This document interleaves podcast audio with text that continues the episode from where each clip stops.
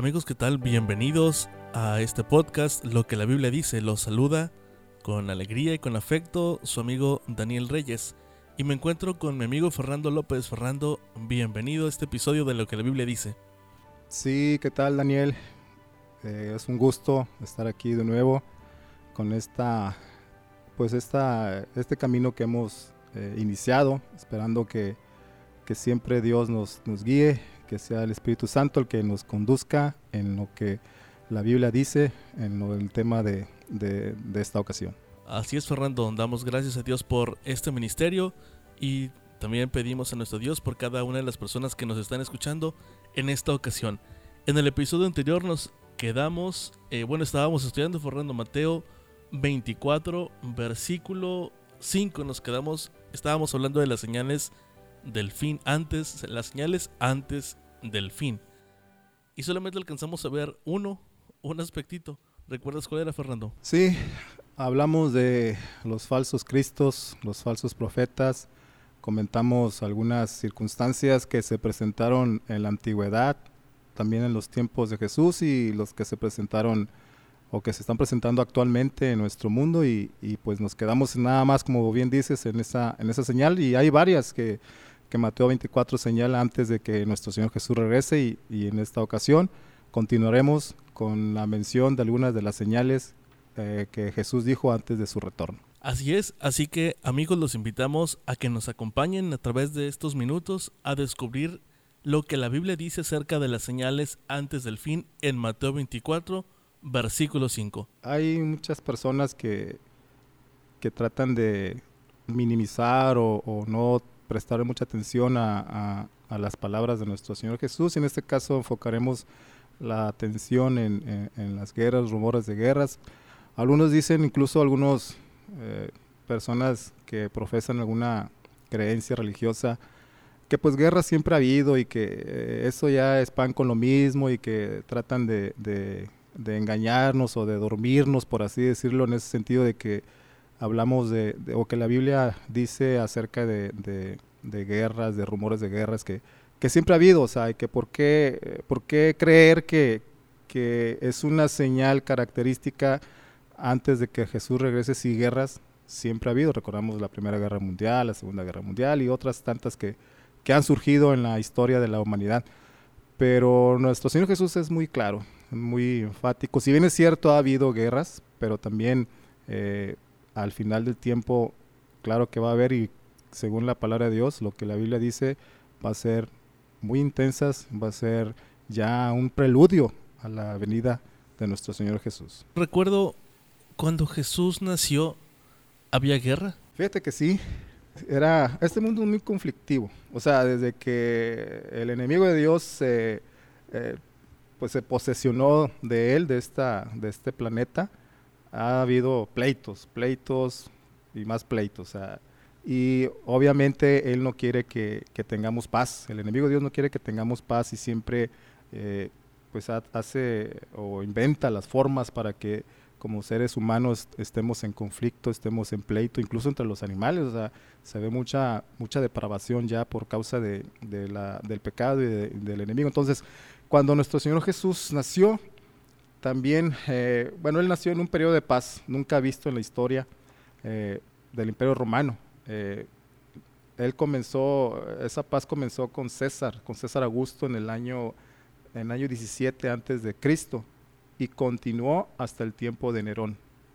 Y en el año 67 después de Cristo, Nerón comisionó al general Vespasiano para que aplastara la insurrección de los judíos en Palestina, un hecho que culminó con la destrucción de Jerusalén en el año 70. Si bien recordamos, en el año 70 de nuestra era, eh, la ciudad de Jerusalén fue sitiada por los, romanos, por el ejército romano y, fue destruida, si no totalmente, pues eh, en, su, eh, en, su, mayoría fue, fue una destrucción de, de, esta ciudad.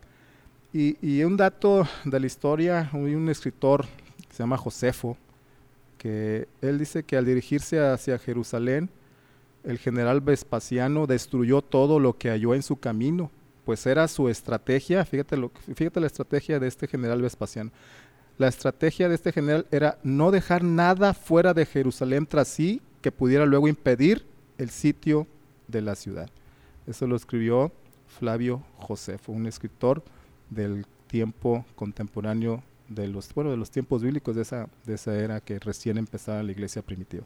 ¿Sabes, Fernando? En, en el capítulo 1 del conflicto de los siglos, el espíritu de profecía relata un poco del sitio de la ciudad de Jerusalén, de lo dramático que fue y la manera en cómo los judíos sufrieron este sitio a la ciudad y con tristeza vieron la destrucción del templo.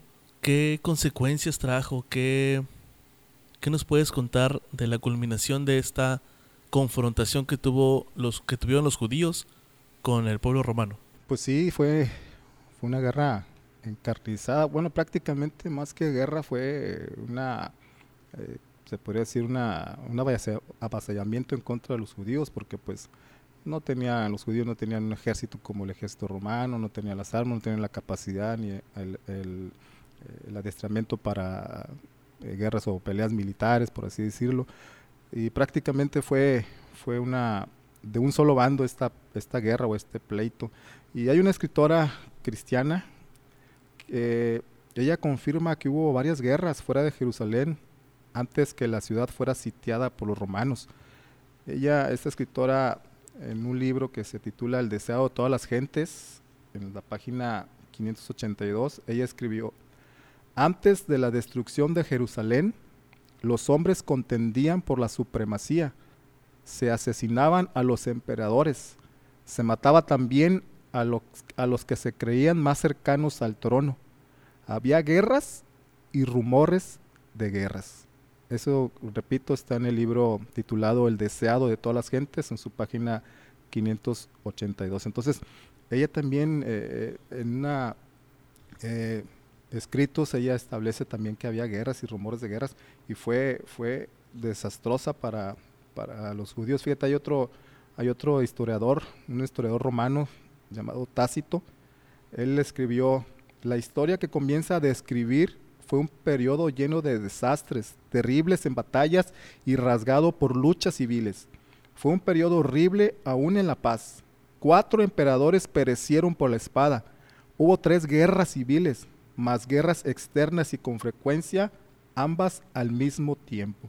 O sea, es decir, las guerras como, como ya comentamos, o los conflictos o los pleitos, siempre desde que el enemigo de Dios eh, tomó como o usurpó, mejor dicho, este planeta como el gobernante, siempre ha habido eh, sus pleitos entre la humanidad y, uno de los, yo creo que uno de los inventos más tontos, más, eh, perdón por la palabra, más estúpidos del ser humano es, la guerra. O sea, es la guerra y, donde se, se, dañan a las personas, a los seres humanos creados por, por nuestro Dios, donde eh, no se contempla, no se tiene en consideración, no, no se tiene amor por, por el prójimo y, a veces eh, hemos visto en documentales o, a veces en películas, por así decirlo, que cuando uno que está en guerra, en conflicto, las naciones están en conflicto y, detienen o, toman prisioneros a otros, a los enemigos de otro país, pues cómo los torturan, cómo, cómo los, los dañan para sacar información o para por el simple hecho nada más de, dañar al ser humano. Y, eso, es, eso es lo que el enemigo de Dios quiere, que, que haya pleitos y que también haya daño entre los seres humanos. El enemigo siempre busca la manera de afectar la creación que Dios hizo al ser humano, la manera en que la guerra es motivada a través del egoísmo, de la envidia entre los hermanos que somos los seres humanos. Al final de cuentas podemos ser de diferentes países, de diferentes culturas, pero somos seres humanos y la guerra no lleva al final, no tiene ningún fin, ningún lado positivo, al, que, al contrario, solamente trae tristeza, trae desgracia a las naciones y a las personas que desde luego participan de ella. Entonces, es una señal que Jesús anunció antes de que Él venga. Habría guerras y rumores de guerras. Sí, y, fíjate, eh, tristemente ya están involucrados hasta, hasta los niños. O sea, ya le quitas la infancia a, pues a un niño, ¿verdad? Eh, ya en lugar de jugar con, pues vaya, con carritos o, tipo de esos juguetillos para los niños, eh, ya en la realidad saben manejar un arma, un, eh, rifle de alto poder o este, ya para eh, destinados, encaminados a, hacer daño a un ser humano. Entonces, ¿te imaginas? O sea, ya está permeando todo esto, esta maldad en los niños también y, los enseñan cómo, cómo matar, cómo tomar un, un, fusil, un arma, cómo dispararle y todo eso. Entonces, pues es, es triste, es triste, pero también, no sé, a la vez es alegre porque es una de las señales que nuestro Señor Jesús dijo y que se está cumpliendo. Fíjate, vamos a, a, a leer lo que la Biblia dice en Lucas 21, 9. Y cuando oigáis de guerras y de sediciones, no os alarméis, porque es necesario que estas cosas acontezcan primero, pero el fin no será inmediatamente. Es decir, cuando veas que estas cosas empiezan a suceder, o sea, las guerras y las ediciones, no, no tengas miedo, no te alarmes, no, no entres en pánico, porque es necesario que esto, esto suceda, dijo nuestro Señor Jesús, pero aún, aún no es el fin. Jesús siempre busca darnos una esperanza, busca que no caigamos en, en una calamidad y procura siempre el bien a sus hijos. Por lo tanto, Dios proveyó esas señales para que nosotros estuviéramos alerta, para que no esas señales no las dejó solamente por decírselas a sus, discípulos. Las señales que Jesús dio tenía un propósito, tenía un fin. Y sabía que e, e, ese propósito es para nosotros que vivimos en, en esta época, en la actualidad, a prepararnos a mantenernos en constante comunión con Dios porque a lo mejor estamos viendo las señales, pero ¿y si no le estamos prestando atención? ¿Y qué tal si no están causando un impacto en mi vida para transformarme y regresar a la comunión y al camino que es, que es Cristo nuestro Señor? Pues de nada, sirve que veamos las señales si no prestamos atención. Así es, mira, como, como comentamos al inicio, no les prestamos atención porque se nos hace ya muy normal, o sea, diciendo, pues eso ya, todo esto ya ha ocurrido desde siempre, que por qué, por qué prestarle atención en estos días, y si siempre ha habido guerras, si siempre ha habido conflictos. Y eso es lo que el enemigo de Dios quiere, lo que Satanás quiere, o sea, que no, no estemos alertas. El Señor Jesús dice, cuando veas esto, que oigas de guerras y de rumores de guerras y de sediciones, no tengas miedo. Al contrario, ten la confianza en mí, dice nuestro, nuestro Señor Jesús, cuando empieza a suceder esas cosas, que, que yo te lo he dicho antes para que no te alarmes, porque eso tiene que suceder y eso eh, debe nosotros inspirarnos confianza porque la palabra de Dios siempre se cumple, se va a cumplir y no solamente porque Él es Dios, sino para darnos esperanza, consuelo, confianza en Él, para que todo lo que estemos viendo, el desarrollo de la ser humana, que en un momento va a llegar a su fin, nuestro Señor Jesús ya, ya lo predijo, ya nos dio, eh, eh, nos dejó escrito lo que va a suceder y, y pues para eso, para que nosotros entendamos, reaccionemos, nos entreguemos, nos rindamos a Él y tengamos plena confianza en que la victoria será nuestra si seguimos y eh, confiamos en nuestro Señor, en nuestro Señor Jesús. Así es, Fernando. Vemos que en nuestro mismo año, en esta misma actualidad, las noticias todos los días hablan de guerras, de problemas, inestabilidad.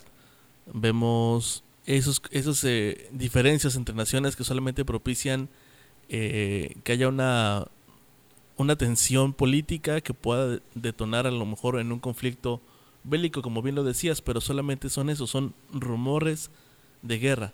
Va a haber, va a haber guerras, eso es indudable, tío, porque cuando mientras haya vida y estamos en este mundo de pecado y el enemigo de Dios esté eh, incitando todo eso, va a haber guerra, pero el propósito o el punto principal es de que todo esto es cumplimiento de lo que nuestro Señor Jesús ya dejó escrito. En la Biblia, Fernando, también encontramos en, Marcos 13, versículo 18, dice, pues se levantará nación contra nación y reino contra reino, que es lo que hemos estado hablando acerca de las guerras. Y continúa, y habrá terremotos en muchos lugares y habrá hambre y alborotos. Quisiera que nos concentráramos en esa palabra, y alborotos. En, e, en ese versículo Marcos menciona diferentes señales antes del fin. Una de ellas son los alborotos, los alborotos, la inestabilidad social que está sucediendo en la actualidad en nuestro mundo. Podemos hablar de muchos. Pues sí, ya es, ahora sí como dicen, el, pan de cada día. Eh, ve uno las noticias eh, en la televisión, en, pues en internet, en el radio, escucha que, hay intranquilidad ah, social, hay alborotos, tumultos y, pues todo eso es también consecuencia de, por sí la sociedad está alejada o negada de Dios y, pues obviamente que, esto, que esto va a suceder. Entonces, eh, fíjate que los alborotos es, es la misma, la palabra alborotos en este versículo es la misma que se usa para describir el desorden de aquellos que clamaban por la crucifixión de Jesús. Es digno de notar que antes de la destrucción de Jerusalén hubo un aumento marcado de movimientos mesiánicos en el desierto de Judea que constantemente le causaban problemas a Roma.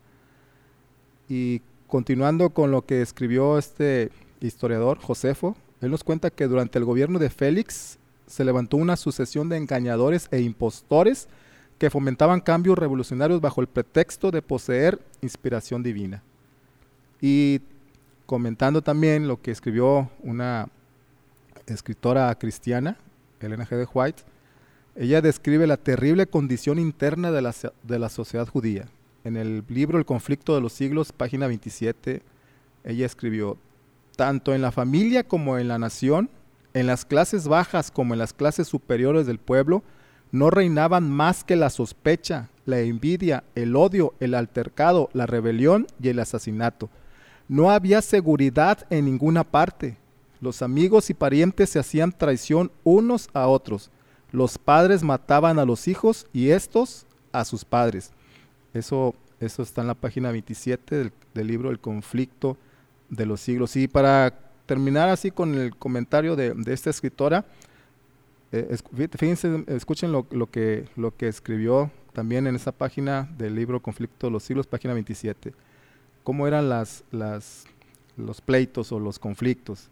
Dice, Satanás despertó las más fieras y degradadas pasiones de sus almas. Los hombres ya no razonaban, completamente dominados por sus impulsos y su ira ciega.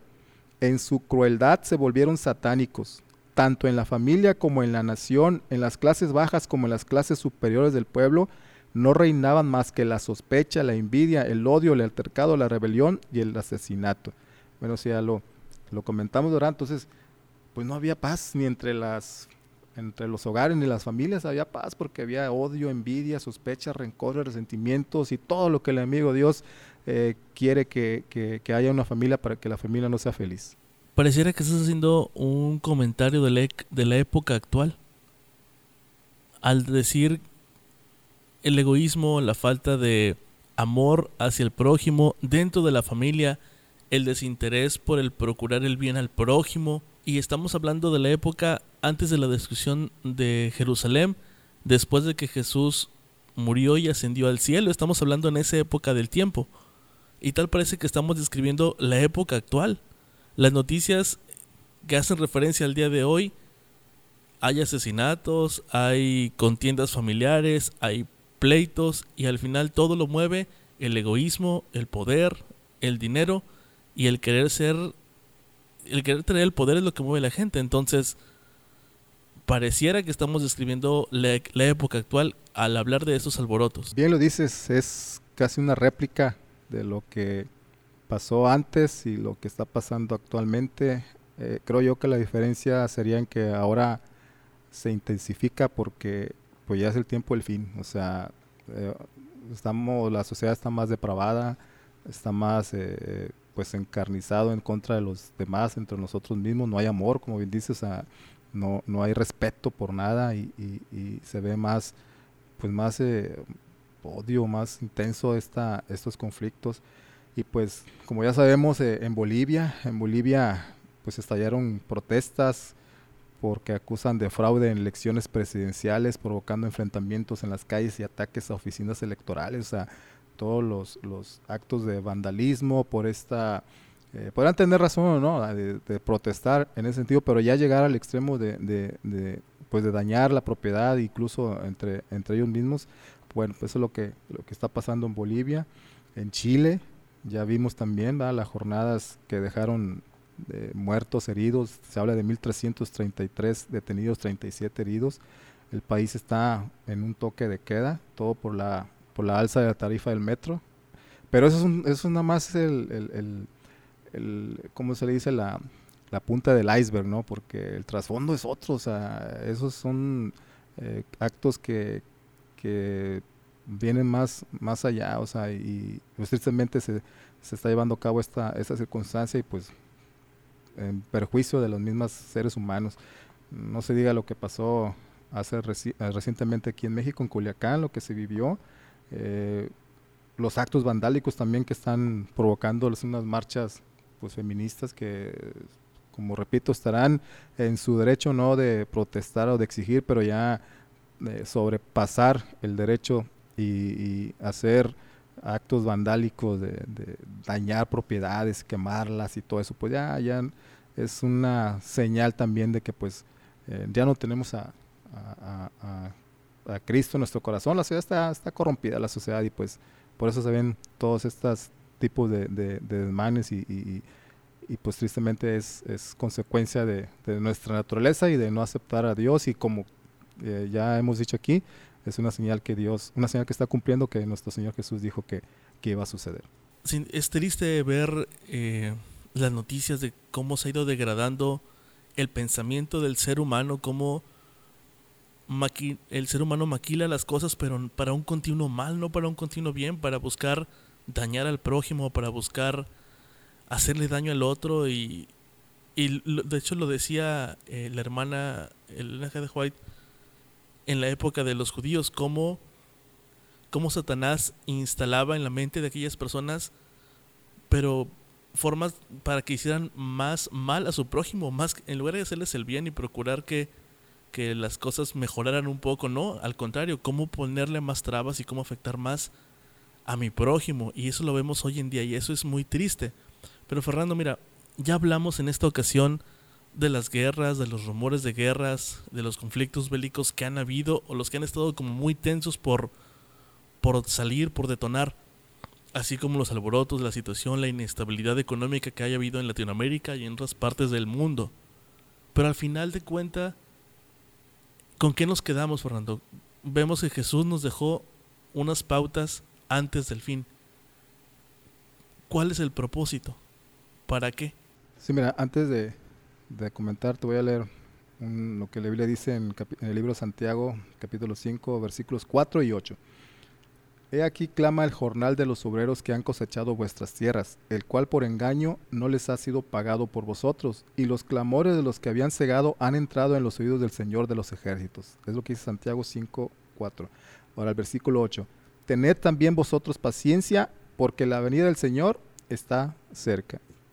Conclusión eh, según mi punto de vista, es de que todo esto que estamos viendo, lo que ya se comentó, es el cumplimiento de la palabra del Señor y la conclusión es de que tenemos, debemos tener confianza en Dios, debemos entregarnos a Dios, debemos tener eh, la seguridad de que Dios está con nosotros y lo que está sucediendo en el mundo, en este caso guerras, rumores de guerras, inestabilidad social y todo eso, es una señal de que Jesús viene pronto. Entonces, y aparte debemos estar atentos a esas señales, prepararnos, entregar nuestra vida, nuestro corazón, nuestra mente, todo nuestro ser a nuestro Señor Jesús y confiar en su santa palabra, porque lo que Él dice se cumple. Jesús le dijo a sus discípulos horas antes de la crucifixión, en Juan 13, 19, desde ahora os lo digo antes que suceda, para que cuando suceda